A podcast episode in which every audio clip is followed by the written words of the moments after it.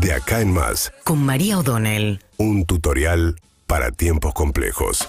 Bueno, ayer eh, Alberto Fernández, por un lado, pese a la campe que arrancó ayer frente a la Casa Rosada con el reclamo de parte de dirigentes del kirchnerismo para que firme un indulto por Milagro Sala, que, es, que está condenada en una causa, entre otras, eh, las que está siendo juzgada y fue juzgada por desviar fondos para la construcción de viviendas sociales durante el gobierno de Cristina Fernández de Kirchner.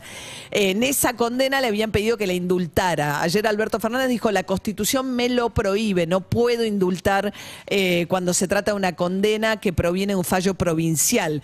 Eso causa mucho enojo en el kirchnerismo, como también el kirchnerismo considera que es muy tibia la respuesta de Alberto Fernández a los constantes desafíos que ellos sienten que le hace y desplantes la Corte Suprema a Cristina Fernández de Kirchner.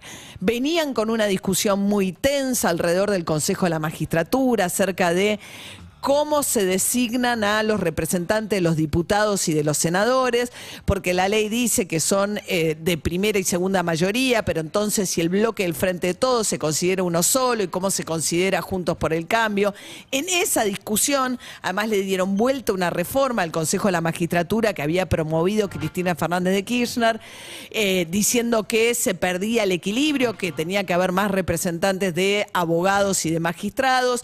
Después empezaron a discutir con Cristina Kirchner y el kirchnerismo cómo designaba el Congreso a sus representantes. Y en el medio de esa discusión, donde Cristina Kirchner además no solamente cree que es perseguida políticamente con las causas en las que se le investiga por corrupción, sino que además salió a denunciar también que no hay ninguna vocación de investigar, como ella cree que habría que investigar la causa del atentado en contra de su vida, en esa saga se inscribe lo que pasó ayer, que es que la Corte Suprema le dio la razón a la reta en la pelea por los fondos de la coparticipación. Los fondos de la coparticipación son fondos que el Estado Nacional recauda y reparte entre las provincias. ¿Qué pasó? Cuando la ciudad de Buenos Aires fue progresando en su autonomía, antiguamente los memoriosos o la gente que tiene cinco dosis recordará que en la época de Menem, por ejemplo, al intendente de la ciudad lo designaba el presidente. La ciudad no tenía autonomía. Con la reforma del 94, la ciudad se convierte en una casi provincia. Y siempre hay una discusión si es exactamente una provincia o si no tiene las atribuciones, porque es a la vez la sede del gobierno federal. Entonces, la ciudad, para ir adquiriendo su autonomía, y sus funciones, lo que dice la Constitución es que la nación se las tiene que ir transfiriendo con los fondos pertinentes. La Policía Federal, siempre un reclamo de la ciudad, hacerse cargo de la policía, pero en la época de Cristina Kirchner no se la daba a Macri porque Macri le pedía los fondos y Cristina Kirchner le quería dar la policía, pero no los fondos. Bueno, esa discusión llega a saldarse cuando Macri es presidente, eh, eh, Horacio Rodríguez Larreta, jefe de gobierno, su propio partido, entonces Macri dice, bueno, te voy a dar unos puntos más de coparticipación y te paso la policía.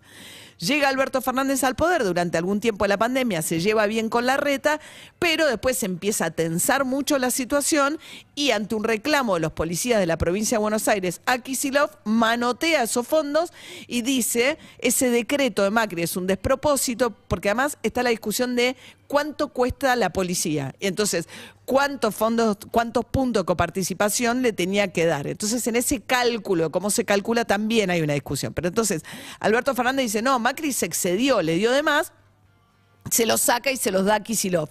Y después el Congreso lo ratifica, esto no, porque esta es otra discusión.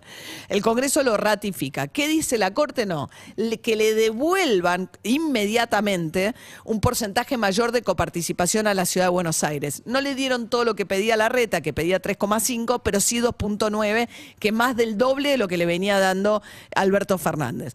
Alberto Fernández dijo que es una locura, que la Corte se mete donde no se tiene que meter, porque además el Congreso ya había intervenido en esto, y hoy convoca a los gobernadores diciendo ellos son los perjudicados, la ciudad es muy rica y encima la Corte le da esto.